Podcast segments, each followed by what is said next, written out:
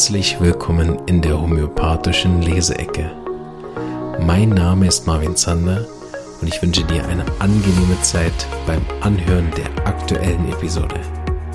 Diese ist entstanden mit freundlicher Unterstützung der Omida AG. So, herzlich willkommen zur Leseecke 21. Heute, äh, wir legen direkt los, fangen wir an mit dem Buch ähm, Die Reise einer Krankheit von Mohinder Singh Hughes. Eins der ersten Grundlagenbücher, das ich gelesen habe und ein sehr empfehlenswertes Buch, in dem ich mich auch sehr gut auskenne. So hoffe ich, dass wir heute was blättern, respektive ich habe schon geblättert, aber dass wir heute was blättern, äh, was, äh, wo ich was zu sagen kann, ist ziemlich groß heute. Ich habe schon geblättert, weil ich wieder live im YouTube bin. Da muss ich mich immer noch an die Reihenfolge erinnern. Ne? Aber ähm, genau, so, heute haben wir nämlich das Thema mit der steilen These von Dr. Hughes, Homöopathie ein vollkommenes Medizinsystem. Sehr interessant geht äh, dieses Kapitel nur drei Seiten. So werden wir ganz ehrgeizig heute mal probieren, ob wir alle drei Seiten finden, dass es nicht mittendrin aufhört. Aber ihr kennt ja schon das Prinzip. Es hängt dann natürlich so ein bisschen davon ab, wie viel ich dann Schlauberger Vorträge halte über bestimmte Teile von dem. Und dann äh, klappt es vielleicht doch nicht. Genau, für die, die im YouTube dabei sind, gibt es heute noch äh, drei weitere Bücher, sofern ich so lange mag und noch mich artikulieren kann. Vorhin bei der ersten Folge sah es schon nicht mehr so gut aus. Da habe ich versucht, alle Allergien auszusprechen. Ging so. Ne?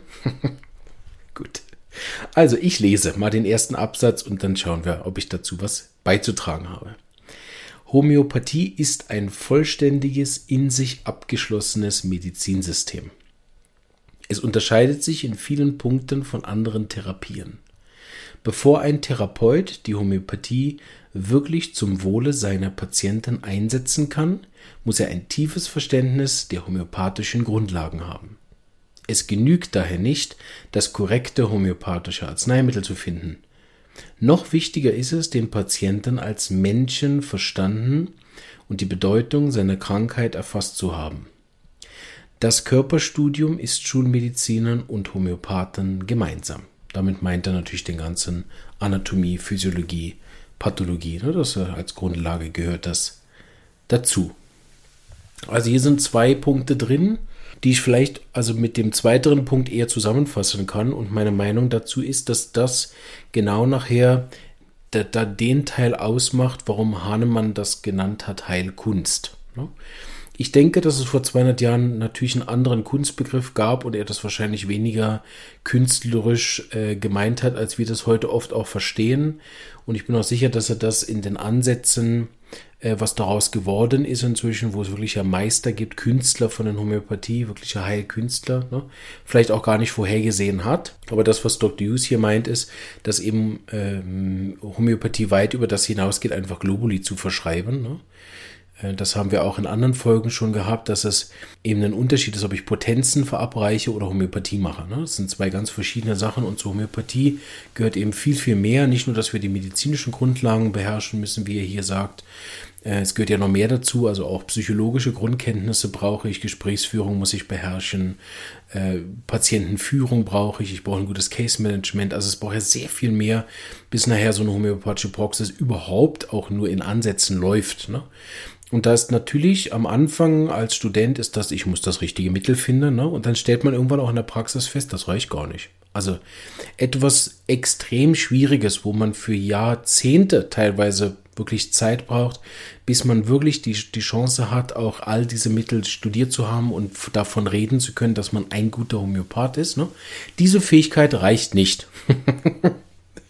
Ja, war jetzt ein sehr positiver Anfang für all die Leute, die denken, ah, ich würde gerne mal Homöopathie studieren. Nach der Folge nicht mehr, ne? Ähm, und eben, wer sich mal mit Medizin und Psychologie auseinandergesetzt hat, weiß, das sind ebenfalls zwei Bereiche, wo man doch der ein oder andere Jahrzehnt benutzen kann und doch immer noch nicht alles weiß. Und so ist man oft gefangen in, in äh, Studiengebieten, also auch später in der eigenen Praxis, in Studiengebieten gefangen, die man überhaupt nicht überschauen kann und wo man eigentlich die ganze Zeit konfrontiert ist mit dem persönlichen Nichtwissen. Deshalb ist es heute ja auch wirklich notwendig, ich habe das an anderer Stelle schon mal gesagt, man besteht heute die höhere Fachprüfung in der Schweiz nicht, wenn man nicht interdisziplinär in der Lage ist zu arbeiten. Das ist also eine essentielle Grundlage. Interdisziplinäre Arbeit und das macht auch Sinn, wenn man mit, mit so vielen Gebieten konfrontiert ist als Homöopathie, man einfach ein, als ein Mensch gar nicht alles wissen kann, ne? äh, dass man sich dort Hilfe holt. Ne? Vielleicht bald im Zeitalter von KI braucht es dann keine interdisziplinären Arbeiten mehr. Fragt man einfach ChatGPT. oh, nein, soweit sind wir. Ja, noch lang nicht. Gut.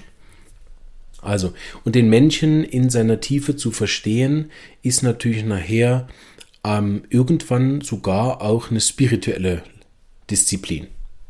Nicht zwingend nötig, aber bei manchen Menschen, die sehr spirituell sind, braucht es auch mich dann, dass ich mich auf dieses Thema einlassen kann. Also das ist auch noch weit mehr als nur Psychologie. Gut, wir lesen weiter. Das Studium des Menschen hat aber in der homöopathischen Ausbildung einen ganz speziellen Stellenwert. Da ist die erste Frage, wer ist krank und was ist überhaupt Krankheit? Gibt es eine Krankheit oder einen kranken Menschen? Gibt es Allergien oder gibt es Allergiker? Gibt es Krebs, AIDS oder gibt es Menschen, die bereit dazu waren, es zu bekommen? Bereit meint hier natürlich keine persönliche Tagesentscheidung, wo ich denke, oh super, ich hätte jetzt mal gern AIDS, ne? Sondern Bereitschaft meint, meint Dr. Hughes hier in Form von empfänglich sein für diese Arten von Krankheiten. Ne? Überall an den medizinischen Fakultäten beschäftigt man sich mit der Krankheit und die Diagnose steht im Vordergrund. Vor allem auch die Diagnosefindung ne, steht im Vordergrund. Der Name ist oft so kompliziert, dass man ihn kaum in Erinnerung behalten kann, aber die Frage bleibt, was bedeutet eine Diagnose ohne Verständnis des Menschen? Körperstudium, Punkt. Die Krankheit behandeln, Punkt. Blasenentzündung behandeln, Punkt. Viren töten, geheilt. Ein solches Konzept gibt es in der Homöopathie nicht, da es die Naturgesetze überhaupt nicht respektieren würde. Die Natur gab uns einen Körper, damit wir uns voneinander unterscheiden können. Gut, steile These, ob das der einzige Grund ist, aber ne, im Zusammenhang gesehen richtig. aber diesen Satz einfach so im Twitter zu schreiben, wäre, glaube ich, falsch. Ne? Die Natur gab uns einen Körper, damit wir uns voneinander unterscheiden können. Aber ich denke, was er hier meint, aber vielleicht kommt es auch noch, ist natürlich der wichtige Hinweis, wo er jetzt hin will, Richtung Individualität. Ne?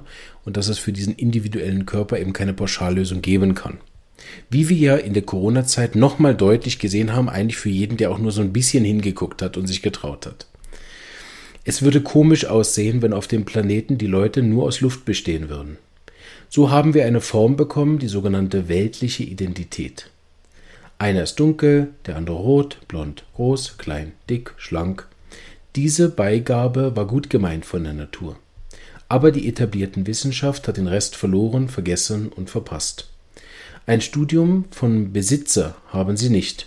Sie haben nur ein Studium von Besitz. Also schöner Unterschied zwischen Besitzer des Körpers und der Körper als Besitz. Ne? Besitz, Stuhl, Urin, Blut, Zellen. Im Labor wird Blut, Urin, Stuhl untersucht und es heißt, ihre Nieren seien krank. Im Stuhl sind Amöben. Schon gut, aber wo ist das Ich? In der Mitte? Alles von mir ist krank. Aber kann alles krank sein, ohne dass ich krank bin? Die Symptome sind eine äußere Bestätigung der inneren Störung. Wenn wir nur dem äußeren Ausdruck verleihen, äh, sorry, wenn wir nur dem äußeren Ausdruck Aufmerksamkeit schenken, ah, jetzt habe ich es kapiert. Wenn wir nur dem äußeren Ausdruck Aufmerksamkeit schenken und alles von außen reinigen wollen, ist dann die Quelle der Schwierigkeiten behandelt oder geheilt oder ist sie immer noch da? Zuerst ist das Zentrum von einem Menschen gestört, danach die Lebenskraft, Abwehrkraft, Resistenzkraft und schließlich gibt es einen Schatten am Körper, gleich Symptom. Dieser Schatten ist das Produkt von unserem Verhalten, von unseren Reaktionen im Leben, wie ich mich behandle. Mein Körper bestätigt das. Dieses ganze Konzept wird von der Homöopathie respektiert. Deshalb heißt die Homöopathie eine holistische Medizin, das heißt eine ganzheitliche spirituelle Medizin, dass sie den Menschen und seinen Körper achtet. Absatz. Ne? Also hier sind relativ viele Sachen drin, gehe ich nicht auf alles ein, weil auch viele Fragen dabei sind. Ähm, ist natürlich auch hier ganz wichtig bei Dr. Hughes immer, wir haben es ja mit einem indische Mensch zu tun, der auf Englisch schreibt und das ins Deutsch übersetzt worden ist. Also auch immer, äh, wenn man ihm live zugehört hat, hat man natürlich auch oft Nuancen äh, gehört oder auch, sage ich mal, gewisse Meinungen besser verstanden, als wenn man sie einfach nur liest. Ne? Ich denke, den Absatz gibt viele Sachen drin, die man auch bewusst falsch verstehen kann, wenn man das möchte. Aber ähm, wir haben hier natürlich einfach auch einen provokativen Teil, was er als Mensch auch sehr viel war und gern gemacht hat, auch mit Patienten, dass man einfach auch so ein paar Fragen aufwirft, um sich ein bisschen selber zu ja, hintersinnen oder auch selber so ein bisschen zu schauen, kann ich mich auf dieses System einlassen, hinterfragen. Ne? Und ich denke mal so im Zusammengefasst, das wird, wenn ich so gleich sehe, kommt ich und mein hier fett gedruckt. Also im nächsten Absatz wird das auch nochmal kommen. No, aber es geht viel in der Homöopathie um diese Unterscheidung, was ist ich, wer bin ich, ne? und was ist in mir der Thematik, wo was mich krank macht. Und bei mein ist es das, wo es sich zeigt. Wo zeigt es sich am Körper, im Geist oder im Gemüt? Ne? Wo zeigt sich meine Krankheit? Und meine Krankheit sagt so schön, die gehört zu mir. Ne? Aber wer ist mir? Ne? Mir bin ich. Und wenn, wenn mir krank, äh, nee, wenn, wenn mein Körper krank ist, ne, dann habe ich natürlich nachher die Frage, was ist bei ich krank? Ne? Und Dr. Hughes hat das immer so gesagt, das ist wie eine Projektion. Es gibt ja da verschiedene Bilder, ne, sei das dieses Auto, Cockpit, wo die Lampe leuchtet vorne als Symptom, aber der Motor ist kaputt, ne? sei das Projektor und, und Leinwand oder so, gibt ja viele so Bilder. Am Schluss ist ich und mein sicher der, der, ähm, die beste Herangehensweise immer auch wieder zu unterscheiden. Ne? Und das Ich, das ist das, was er vorher gesagt hat, ist natürlich nicht sichtbar. Ne? Das heißt, wir sehen das Ich nicht. Ne? Wir können es aber sehr wohl wahrnehmen oder mit dem interagieren oder so weiter. Es gibt ja sogar noch der höhere Ich, ne, wo dann noch mehr abstrakt ist. Aber unter in den, in den Psychologie, diese Über-Ich und so weiter, es gibt ja vom Ich auch nochmal Unterscheidungen. Und auch da aus der Psychologie wissen wir, dass ich kann krank sein. Und heute über diese epigenetischen Zusammenhänge wissen wir auch, dass wenn der Ich in irgendeiner Form gestört ist, dass das Symptome am Körper machen kann. Das ist also lange nicht mehr nur Homöopathie. Ne? Die Wissenschaft hat das ja auch schon lang festgestellt, aber noch nicht in den Medizinsystem so weit einfließen lassen, weil, weil das natürlich auch keine chemischen Prozesse mehr sind, sondern viel davon, sagen wir mal ganz platt, in den physikalischen Räumen liegt, also irgendwo in Energie. Ne? Und deshalb ist es nachher auch logisch, dass wir mit energetischen Arzneien arbeiten, ne? weil der Ich berühre ich nicht über Chemie, ne? sondern nur mein, ne? mein Besitz. Der, der wird berührt über feststoffliche Arzneien. Ne? Feinstoffliche Arzneien, energetische, dynamische Potenzen, wie man es nennen will, die sind nachher auch nötig, um der Mein, äh, um der Ich zu berühren. Ne? Das, was eben auch nicht sichtbar ist. In dem Sinne ist es soweit auch logisch und der Hahnemanns Gedankengang nachvollziehbar. Ne? Um etwas nicht Sichtbares zu berühren, brauche ich auch eine Energie, die das nicht Sichtbare berührt und das ist das Sichtbare eben nicht. Ne? Oder nur sehr gering. Ne? Gut, wir bleiben dabei, weil wir noch Zeit. Diesen Unterschied zwischen ich und mein hat Hahnemann verstanden. Die meisten Menschen haben ihre Beziehung zu sich selbst verloren. Sie sagen, das bin ich und tippen sich an die Brust. Das bin ich. Ich. Aber überall, wo sie sich berühren, könnte man sagen, das sagt man mein. Ne? Also mein Kopf, meine Haare, meine Augenbrauen, mein Mund, meine Nase und so weiter. Aber wo bin ich?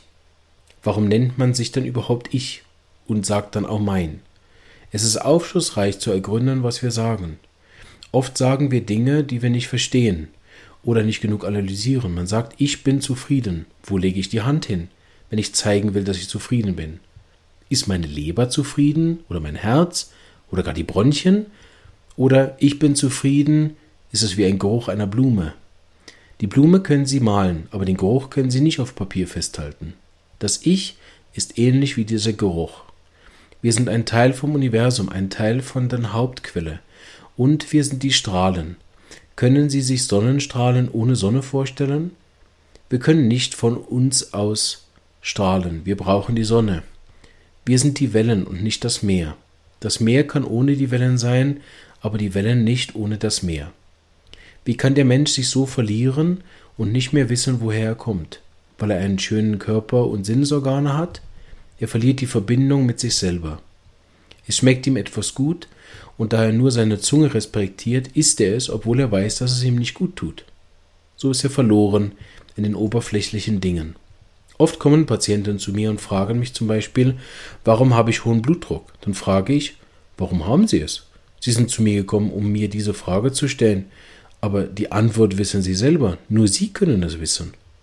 Jeder weiß von seinen eigenen Krankheiten, wenn er es wissen will. Aber vor diesen Fragen haben wir Angst. Das ist das Problem.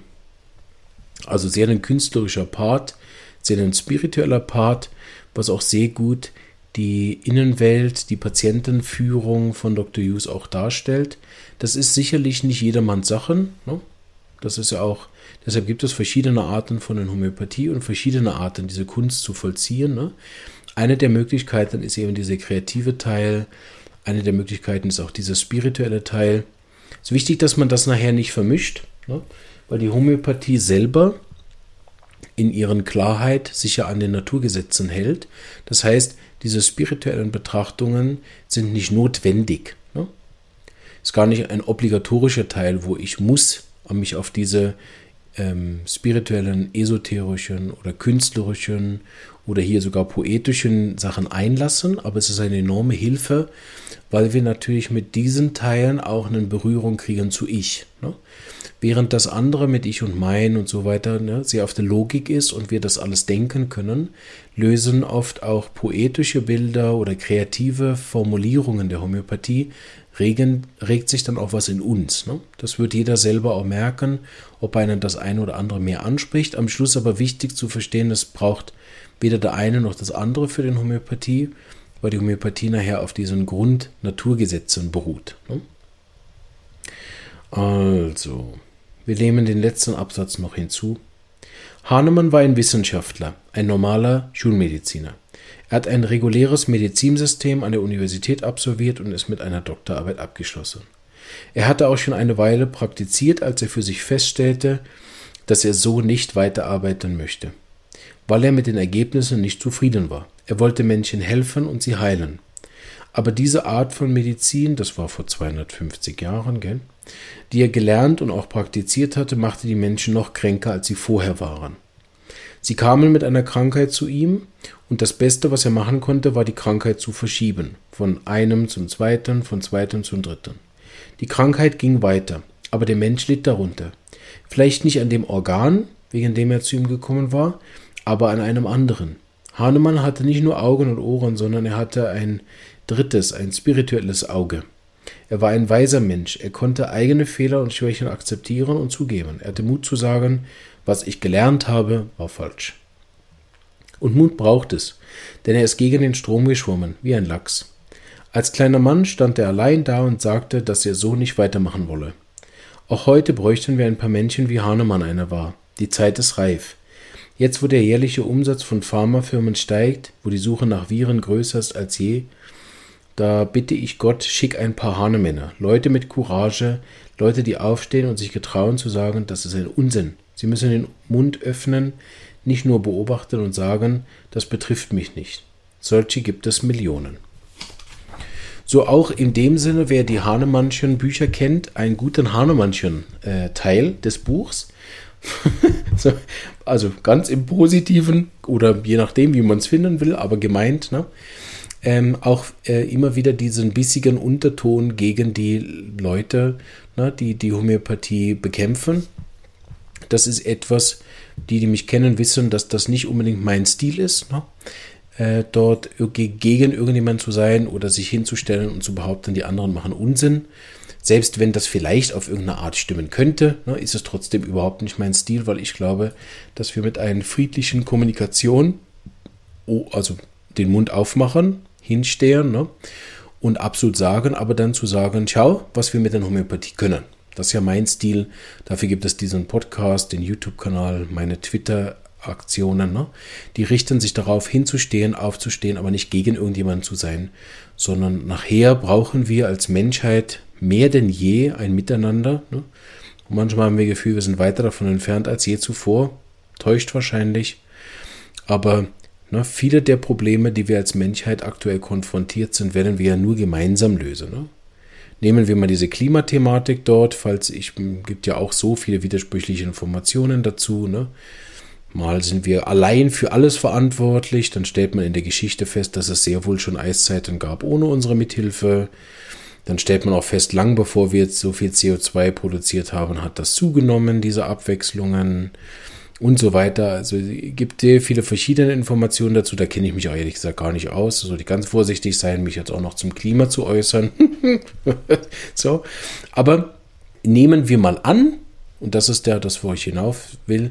Nehmen wir mal an, wir hätten als Menschheit tatsächlich dieses große Thema, was hier jetzt im Raum steht. Wir produzieren zu viel X, ne, also CO2 oder was auch immer, ne, gemeinsam mit unseren Kühen und Termiten oder so, wenn ich mich nicht irre, sind, glaube ich, die Termiten die größten CO2-Produzenten oder die Algen oder ich, nee, die Algen, ah, ich weiß nicht. Ich glaube Termiten. Vielleicht ist es auch überholt, aber das fand ich immer witzig. Ähm, so äh, gab es ja mal diesen Gag, den muss ich kurz bringen. Ich glaube, Dieter Nur war das, der gesagt hat, wenn ich also mit meinem SUV alle paar Kilometer einen Termitenhügel platt fahre, dann habe ich eine positive CO2-Bilanz. okay, keine Witze übers Klima, aber, ähm, hm, na toll, ist jetzt schon drauf. Schneiden wir nicht raus, lass mal drin. So, ähm, äh, so, wird ja klar, ich habe das irgendwann aus England gelesen. Äh, war ein englischer Politiker, der gesagt hat, äh, wir sind als ich weiß nicht, England oder Großbritannien, I don't know, ne, für 2% des weltweiten CO2-Ausstoßes verantwortlich. Das heißt, wenn wir von heute auf morgen, was gar nicht möglich ist natürlich, aber sämtlichen CO2-Ausstoß einstellen würden, also alle Kühe erschießen, alle Termiten plattfahren, alle Menschen hören auf zu furzen, und fahren auch sonst nichts mehr, ne? Äh, und bauen auch nichts mehr an, haben keine Fabriken mehr und nichts, ne? Also gehen, äh, weiß auch nicht wo, in irgendwelche Isolationszellen, dann würde es auf den äh, weltweite Klima sich genau gar nicht auswirken. Das, das ist ein gutes Beispiel dafür, dass wir das ja als Menschheit nur gemeinsam schaffen. Ne? Und das habe ich mal eine äh, Podcast-Folge dazu gemacht, ne? Gemeinsamkeiten und Unterschiede und so. Wer da mal reinhören will, die ist ein bisschen kompliziert, aber vielleicht kommt der eine oder andere draus, was ich da meinte. Ne? Aber ähm, Natürlich hilft es manchmal auch, die Unterschiede darzustellen, weil die natürlich nachher auch respektiert werden sollten. Ne? Das heißt, für eine Gemeinsamkeit auf der ganzen Welt gehört auch, die gegenseitigen Unterschiede wahrzunehmen, kulturelle Unterschiede wahrzunehmen, zu respektieren, äh, persönliche Empfindlichkeiten wahrzunehmen. Also diese Unterschiede gehören am Schluss dazu, aber diese Gemeinsamkeiten, ähm, die braucht es nachher, damit wir verstehen, dass wir gemeinsam versuchen, diesen Planeten irgendwie zu retten. Ne? Und ähm, das können wir eben nicht alleine. Ne? Und so ähm, ist es mir eben ein großes Anliegen, auch wenn das in den immer wieder vorkommt, ne, auf beiden Seiten sehr massiv oft, ne, dass es darum geht, gegeneinander zu arbeiten, die anderen zu diffamieren oder was nicht was alles zu machen. Am Schluss ist bei der Homöopathie weder ein Kampf gegen Viren noch ein Kampf gegen uns, noch irgendein Kampf gegen irgendwas, ne? sondern ist es ein ganz klares Medizinsystem für etwas und äh, für den Menschen und für die Gesundheit. Und dort wissen wir heute, dafür brauchen wir auch kein Psychologiestudium, dass diese ganze Ärger, Auflehnen, Kämpfen, ähm, sich in irgendeiner Form destruktiv sich selber oder gegen andere zu wehren, dass das nachher krankheitsproduzierend ist und meist nicht nur bei mir, ne, was ja schon schlimm genug wäre, sondern eben oft auch noch andere. Ne? Jetzt hat sich ja gerade mit ziemlicher Sicherheit gerade jemand sehr berühmtes umgebracht, äh, aufgrund von, ja, dass jemand gegen ihn gekämpft hat. Genau. Anstatt gemeinsam zu versuchen, diese Erde zu verbessern, sind sehr viele Leute sehr engagiert damit, sich gegenseitig zu erschießen aktuell. Und deshalb äh, ist es sicherlich nicht richtig zu sagen, okay, ich, ich mische mich jetzt einfach gar nicht mehr ein, ich sage jetzt gar nichts mehr, ähm, ich halte mich da raus und die machen, was sie will, sondern sich zu positionieren. Ich habe das gerade letztens mit einem Kollegen besprochen, dass es jetzt uns alle braucht. Ne? Es braucht 400 Homöopathie-Podcasts, es braucht 24-7 Homöopathie live auf YouTube, es braucht den ganzen Tag äh, Homöopathie, irgendwas. Ne? Und es braucht alle, die sich irgendwie können, dass sie sich dafür einsetzen. Es braucht die Patienten, die sich einsetzen für die Homöopathie. Es braucht die Therapeuten. Ne? Oder für was auch immer. Ne? So Homöopathie ist ja sicherlich nicht das Einzige, aber es sollte eine friedliche Medizin sein. So was immer eine friedliche Medizin ist, wo uns mehr inneren Frieden gibt und auch mehr Mitgefühl mit den anderen Menschen. Da gibt es auch sehr viele scheinbar friedliche Therapien, die überhaupt nicht friedlich sind, die sehr egoistisch und egozentrische Ratschläge geben. Und aus meiner Sicht haben schon sehr, sehr viele gute Coaches mit guten Meinungen Familien gesprengt. Ähm, völlig unbeabsichtigt und so weiter. Aber da sollte man immer auch schauen, sind die Auswirkungen von dem, was ich mache, auch friedlich, ne? damit man sich nachher wirklich sicher sein kann, dass man an einem gemeinsamen Ziel arbeitet. Jetzt bin ich sehr äh, pathetisch geworden gegen Ende, aber es passt zu dem, was Dr. Hughes als Vorlage gegeben hat. Und meine eigene Meinung dazu ist, dass es sehr wohl viele Hahnemänner braucht und Hanefrauen.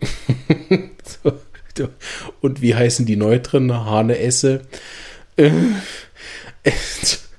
ähm, die es braucht, die jetzt äh, gebraucht werden in der Welt, ne, um hinzustehen und sich für ein friedliches System einzusetzen. Das brauchen wir natürlich nicht nur in der Medizin, sondern überall. Ne? Und ich glaube, die Corona-Zeit hat das Corona-Zeit hat das für alle gezeigt, die es hätten sehen wollen, ne? was eine destruktive Medizin und destruktive Gedanken, Ängste, äh, Verbote, Trennungen, ne? Schutz, ne? was das alles auslöst und ähm, die viele, die sehr viele Leute, die friedlich durch diese Zeit gegangen sind, äh, den Unterschied gut gespürt haben. Ne?